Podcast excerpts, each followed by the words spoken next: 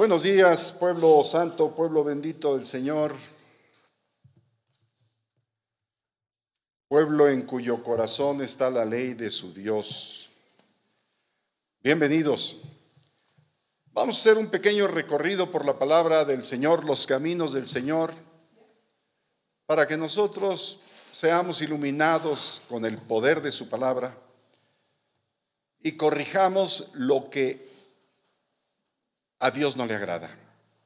Salmo 2, versículo 10, que dice así, ahora pues, oh reyes, sed prudentes, admitid amonestación, jueces de la tierra.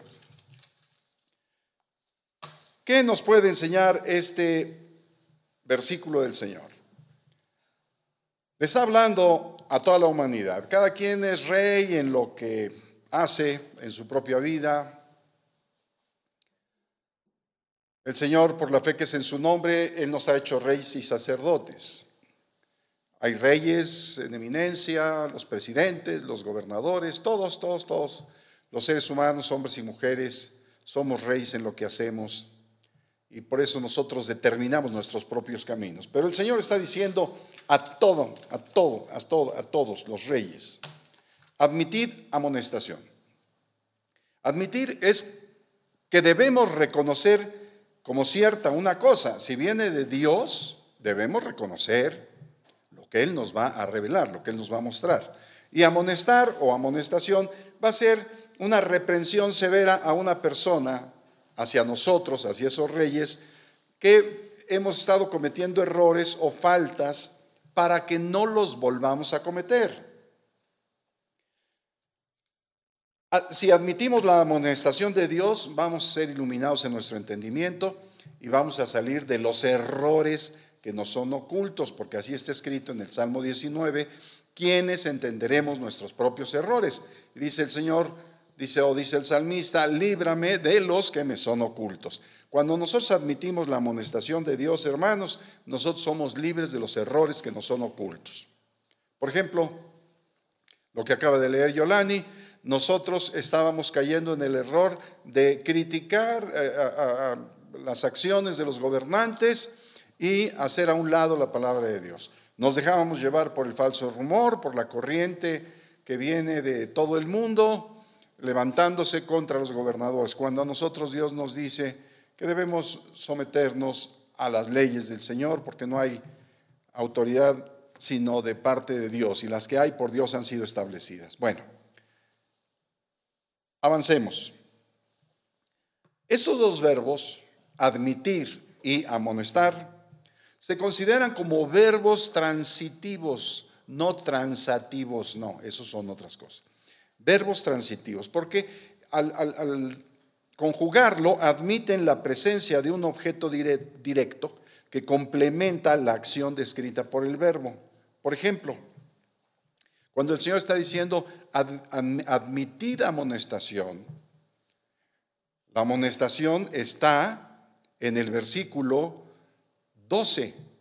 Dice que debemos honrar al Hijo. ¿Para qué? Para evitar la consecuencia, para que no se enoje y perezcamos en el camino. Pues no sabemos en qué momento se inflama de pronto la ira del Señor. Entonces, ahí está la transición o el transitivismo del verbo.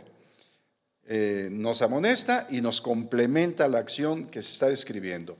Advertir es decir a alguien una cosa de la que se deriva una consecuencia para que esté atento.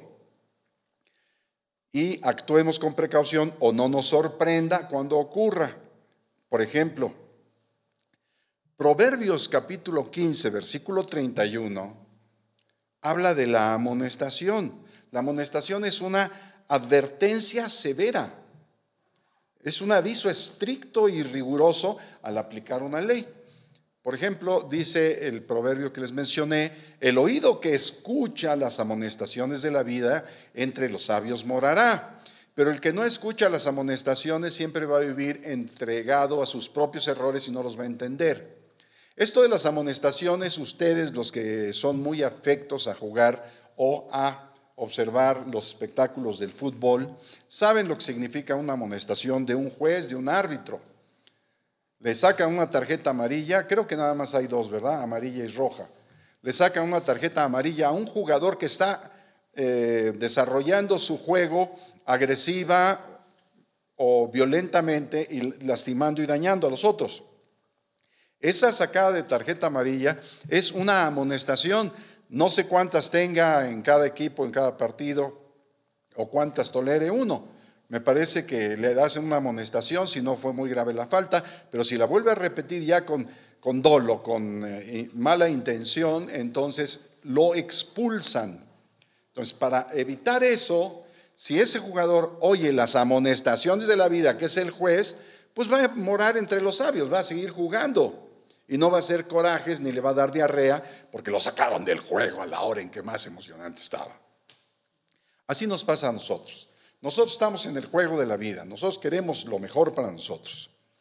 Pero si no escuchamos las amonestaciones que nos da el Señor para que enderecemos nuestro camino, no vamos a disfrutar de la vida. Miren hermanos, los tiempos son malos, por favor, yo quisiera que nos ubicáramos brevemente en Apocalipsis capítulo 8, versículo 7.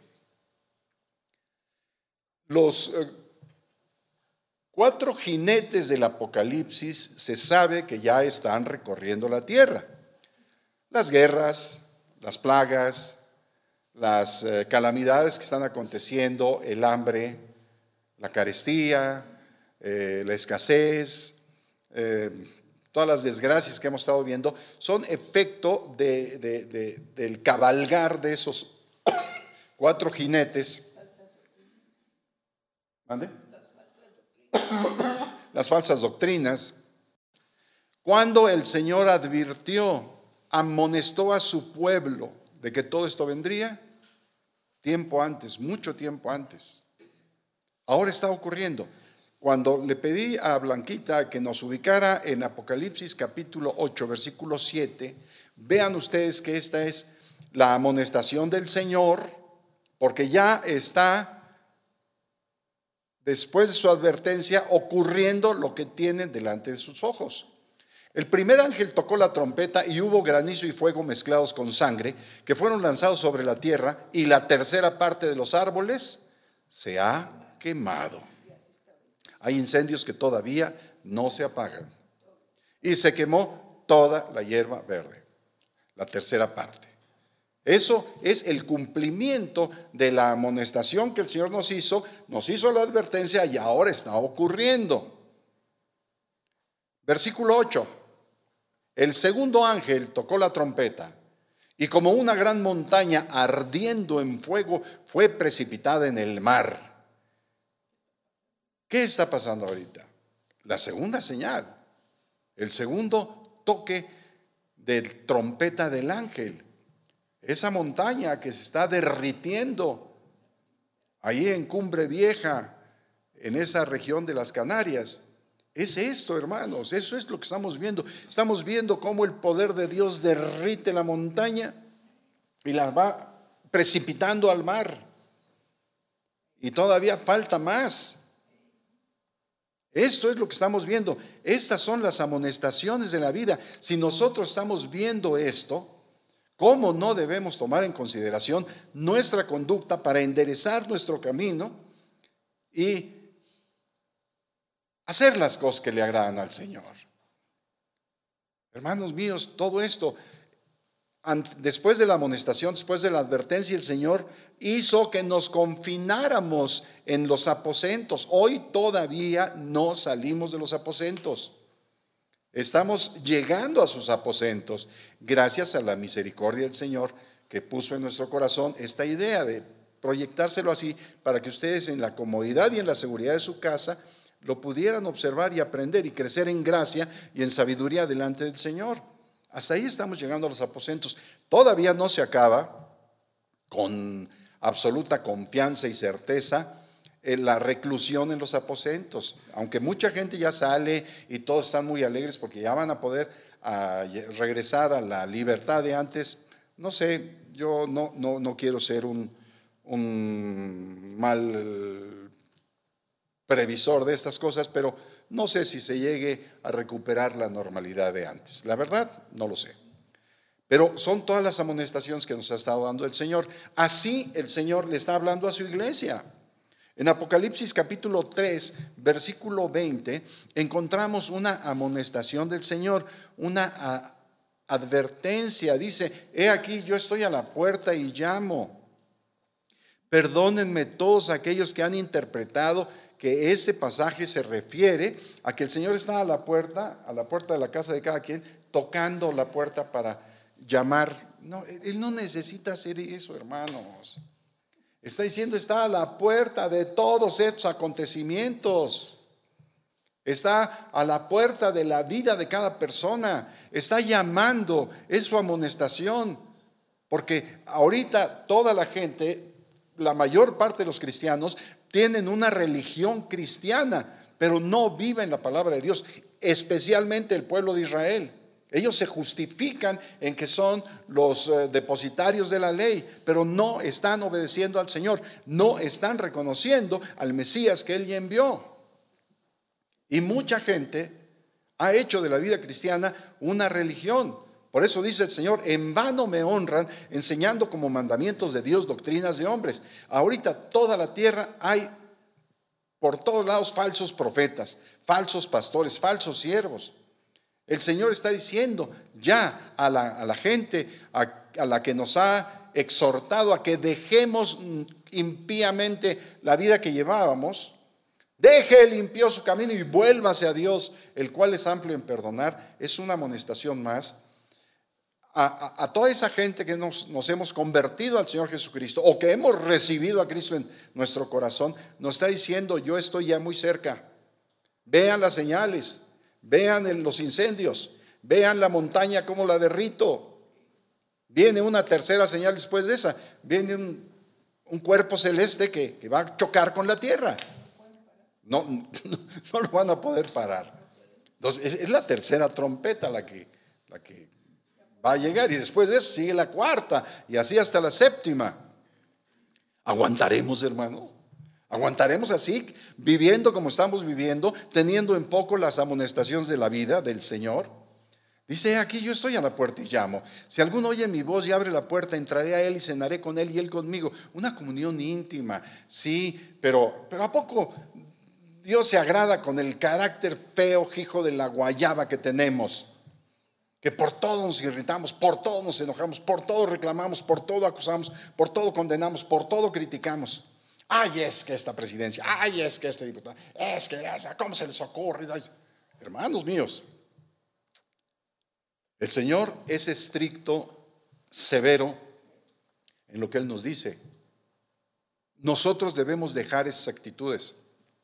Otra vez, aunque le caiga gordo a muchos, a la casa, al centro de la familia. Marido en su relación con su mujer, mujer, su relación con el marido, si es que todavía tiene marido, si no es que ya lo echó a un rincón del terrado. O por alguna otra causa se divorciaron y nada más quedó la mujer y los hijos, no importa. Son creyentes de Jesucristo. Si esos hijos se quedaron sin padre, Dios es su padre. Él es padre de huérfanos. Si esa mujer se quedó sin marido, como viuda, Dios es protector de viudas en su santa morada. De manera que no estamos desamparados.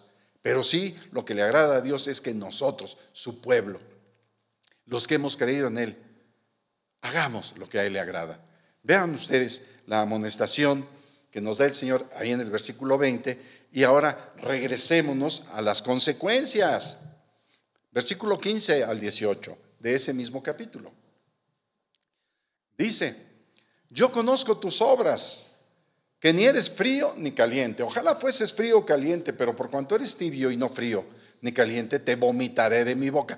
La tierra está vomitando a muchos moradores de ella por causa de la maldad. ¿Cómo no va Dios a vomitar a la gente que se dice cristiana y practica maldades? Será vomitado, como la tierra vomita a sus moradores. Porque tú dices, yo soy rico y me he enriquecido. Vea la soberbia. Aunque te hagas un búnker con paredes de 700 metros de grueso, la voy a desbaratar. ¿Qué le va a hacer? Construyen sobre la tierra. Y de repente dice, a mí no me toca el volcán ni la bomba atómica ni nada. Sin embargo, le pasa como a Datán y a Virán, se abre la tierra y ¡purrum! se los traga. Y con todo y búnker van para el fondo. Y luego allá, pues ya nada más se terminan de cocinarse en un volcán, en una lava, ¿no? Ardiente. Tú dices, me he enriquecido. De ninguna cosa tengo necesidad y no sabes que tú eres un desventurado, miserable, pobre, ciego y desnudo. Sopas. Desventurado, miserable, pobre, ciego y desnudo. Nos viene la, la exhortación del Señor. Te aconsejo que de mi compresor refinado en fuego, para que seas rico. No te obligo, pero enriquece tu vida con el oro, plata, piedras preciosas de mi palabra, para que seas rico y edifiques tu casa sobre un fundamento firme que es la roca, que es mi Hijo Jesucristo. Y vestiduras blancas para vestirte, y que no se descubra la vergüenza de tu desnudez y unge tus ojos con colirio para que veas. Ahí está.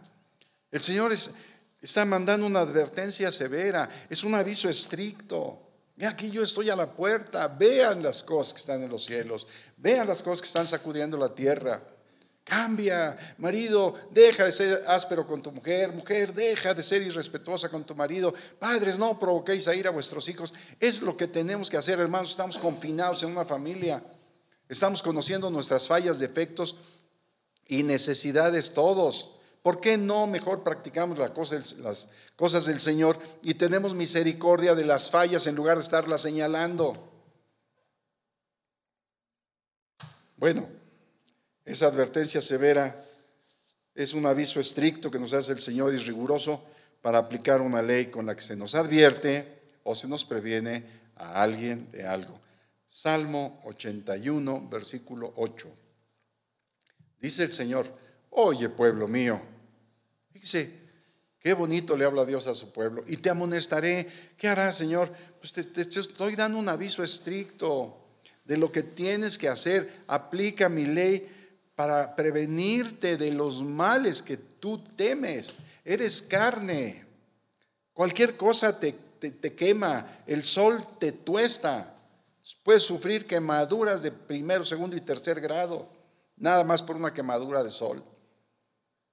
Pueblo mío, te amonestaré, Israel, si me oyeres. Bueno, pero dice el Señor, versículo 11, mi pueblo no oyó mi voz. Está hablando de Israel, de Israel según la carne. Ahora ya no se diga más también del Israel espiritual que somos nosotros. Tampoco, ni Israel según la carne, el olivo natural, ni Israel según el espíritu, nosotros, el olivo eh, injertado contra naturaleza, el olivo silvestre, no está escuchando la voz de Dios, no se santifican, no se apartan de lo malo, continúan con sus malas actitudes. Fíjese lo que dice eh, por medio de ese profeta que Dios les mandó, Jeremías, que no quería ir, eh, que no quería ir, porque sabía la dureza del corazón del pueblo de Dios, pero Dios le decía, ¿vas o te quebranto delante de ellos? No, no, no, sí voy, sí voy. Acuérdense lo que le pasó a Jonás. Jonás tampoco quería ir y eso lo estaban mandando a, a Nínive. Y no era israelita el pueblo pero tampoco quería ir porque finalmente él decía, no, pues ¿para qué voy? Les voy a decir que se arrepientan y luego tú terminas perdonándolos. No, yo quiero ver sangre, Señor. Yo quiero ver cómo los aplastas, cómo truenan como sapo bajo tu mano. Pero pues, me mandas para exhortarlos al arrepentimiento, se van a arrepentir, tú los vas a perdonar. Vea los corajes que hacía Jonás. bueno, porque la misericordia de Dios es incomprensible, hermanos. No la alcanzamos. Si no fuera por su misericordia, ni nosotros quedaríamos de pie. Jeremías capítulo 6, versículo 10, dice, dice, descubre Dios el corazón de la gente. Dice, ¿a quién hablaré y amonestaré para que oigan? He aquí que sus oídos son incircuncisos. O sea, pecadores no pueden escuchar, tienen estorbo, se ha engrosado su oído, se ha engrosado su corazón. He aquí que la palabra de Jehová les es cosa vergonzosa, no la aman, la rechazan. ¿Quién es la palabra de Jehová? Jesús, el verbo de Dios, el verbo hecho carne, despreciado y desechado entre los hombres, hasta el día de hoy siguen siendo cosa vergonzosa para mucha gente. No aman la palabra de Dios. ¿Por qué? Porque siguen haciendo su voluntad. Bueno, si no se escuchan las advertencias o las amonestaciones de la vida, siempre aquí está la segunda parte del verbo transitivo. Si no se admite amonestación, como dijera el doctor Chunga, va a haber consecuencia. Y ahí está, la consecuencia del verbo transitivo admite un objeto directo que complementa la acción descrita por el verbo. Consecuencia es aquello que resulta a causa de una circunstancia un acto o un hecho previo. Deje el impío su camino y vuélvase a Dios. No se admite amonestación. Muy bien, lo que siembras, recoges. Toda acción tiene por efecto una consecuencia, sea buena o sea mala, sea positiva o sea negativa. En términos humanos y sociales, nosotros los individuos, hermanos, somos responsables por las consecuencias de nuestros actos o decisiones. Mire, se lo muestro. Acuérdese que no necesitamos ser teólogos, con todo respeto para los que hablan 700 idiomas tratando de entender la Biblia. No, no, no. Simplemente, Juan capítulo 5, versículo 14. ¿Se acuerdan que yo reprobé cuarto? Bueno, aquí sigo. Juan 5, versículo 14. El Señor Jesús sana a un ciego. No, sí, era una persona enferma. Después lo halla en el templo y le dijo, observe bien las palabras del Señor, mira, has sido sanado por la gracia, por la misericordia del Señor. Subrayelo, hermano, no peques más para que no te venga alguna cosa peor. O sea, a ese hombre le está diciendo el Señor, todo la consecuencia de tu, de tu enfermedad, de tu daño, no la vuelvas a repetir, no vuelvas a pecar para que no te venga algo peor. ¿Qué habrá sufrido ese hombre? ¿Cuánta gente sufre daño? en su ser, en su cuerpo, en sus finanzas, en su familia, en su sociedad, en su escuela, en su trabajo, por la forma mala que tienen de ser. Y le están diciendo, Dios, ayúdame, mira, ese no me quiere, aquel tampoco, allá tampoco. Señor, dice, si tú haces mis mandamientos, tú procuras poner por obra mi palabra, aunque no seas perfecto, yo haré que tus enemigos estén en paz contigo. Porque cuando tus caminos, pueblo santo, me son agradables en toda la tierra, a mí, el creador de los cielos y de la tierra, yo hago estar en paz a tus enemigos contigo. Pero como tus caminos no me son agradables, te estás enfermando, te vas a enfermar y después me pides que te sane, me pides justos juicios. Pero tú no haces mis juicios para, para ti, no los pones por obra. Hallaré fe en tu vida cuando yo llegue.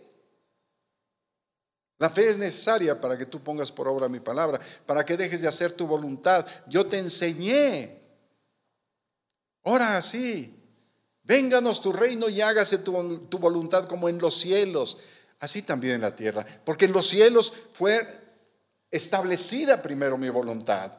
Por eso ningún hombre, aunque presuma no conocerme, puede escapar de quebrantar mis leyes, porque están en los cielos. Por eso yo determiné que todo lo que el hombre siempre, eso recoja. ¿Crees que por ser gobernante, crees que por ser presidente, crees que por ser diputado o senador o tener un puesto muy alto como rey en tu nación, vas a escapar de lo que yo he establecido? No. Yo no hago acepción de personas. A ti, pueblo mío, te mando bendecir a las autoridades, pero yo los juzgaré a ellos, porque yo les di esa autoridad y al que mucho le doy, mucho le demandaré. A ti te digo, teme mi nombre, apártate de lo malo y camina en los caminos de la vida. No deseches al que desde los cielos te habla. Juan capítulo 8, versículo 11. Mujer, ¿dónde están los que te acusaban, los que te condenaban? ¿Ninguno te condenó? Ella dijo, ninguno, Señor como dando un respiro así de alivio, ¿no? como cuando a uno le es perdonado el pecado, uno este, se siente muy, muy bien, muy, muy ligero. Entonces Jesús le dijo, ni yo te condeno, vete y la exhortación, no peques más. Al otro le dijo, no peques más para que no te venga algo peor. Hermanos míos, hoy el Señor nos está amonestando.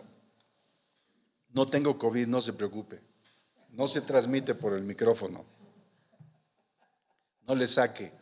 El Señor dijo, ni plaga tocará su morada. El Señor nos está amonestando que enderecemos nuestro camino, que no nos apartemos. Vean la montaña que se está derritiendo. Vean que se ha quemado una gran parte de la vegetación de la tierra. Sigue ardiendo, siguen haciendo, ocurriendo cosas. La tierra está vomitando a sus moradores, a la pobre gente que habitaba ahí en La Palma, ya la echaron para afuera. Más de mil construcciones invadidas por ese líquido ardiente llamado lava. Isaías 24, versículos 5 y 6. Y la tierra se contaminó bajo sus moradores. Hermano mío, te pregunto, ¿espantan en tu casa? ¿No será por la contaminación a la que tú has sometido tu casa?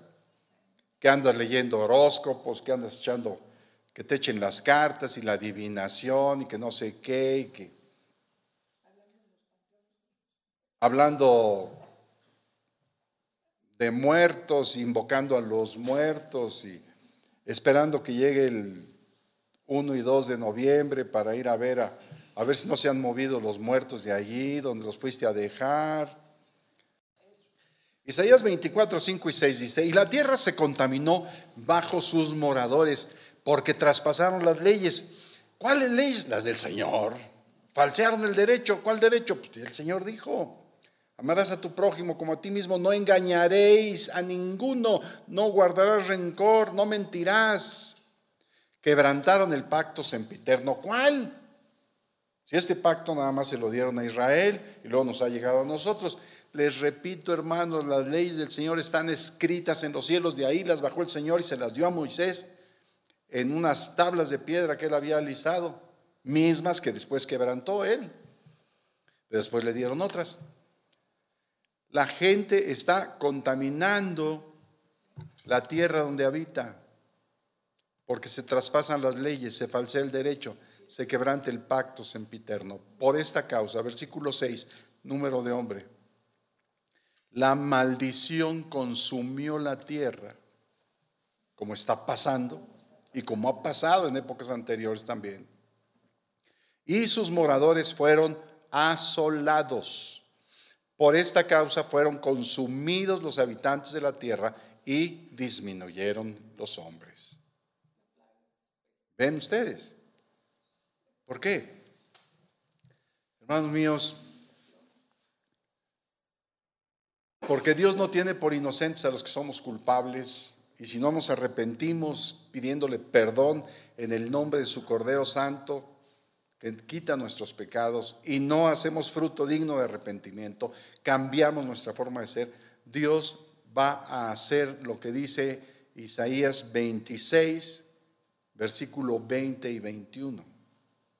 Va a visitar la tierra, va a visitar la maldad. Anda, pueblo mío, entra en tus aposentos, cierra tras ti tus puertas, escóndete un poquito por un momento, en tanto que pasa la indignación, porque he aquí que Jehová sale de su lugar para castigar al morador de la tierra por su maldad contra él. Y la tierra descubrirá la sangre derramada sobre ella y no encubrirá ya más a sus muertos.